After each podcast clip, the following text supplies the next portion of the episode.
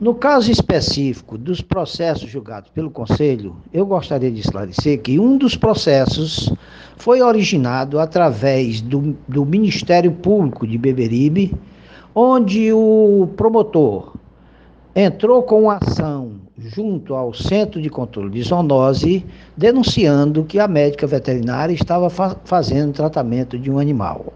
O Centro de Zoonose, através da sua coordenação, deu entrada nesse processo no Conselho Regional de Medicina Veterinária. A partir do momento que esse processo é cadastrado no Conselho, o Conselho tem que dar prosseguimento. Esse prosseguimento vai à plenária para ver se a plenária acata a, a, a instauração do processo e, após isso aí, indica um instrutor que vai ouvir as partes envolvidas nisso aí, com direito de ampla defesa, inclusive com a participação dos seus advogados, e depois de instruído esse processo, a plenária do conselho faz a indicação de um conselheiro relator. Esse vai fazer o seu relato e vai ser encaminhado para a plenária, e nessa plenária será julgado. Foi o que aconteceu no dia 18 aqui.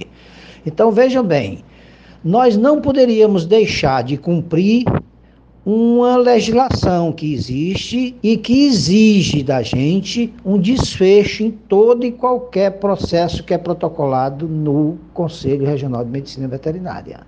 Nós compreendemos perfeitamente a posição dos defensores, dos protetores dos animais, mas eu gostaria de salientar que nós temos obrigação de cumprir a legislação vigente. Se as entidades protetoras fizessem um movimento para derrubar o decreto, para modificar a legislação, teria nosso total apoio nisso aí. Mas no momento o Conselho se acha na obrigação de cumprir a legislação vigente.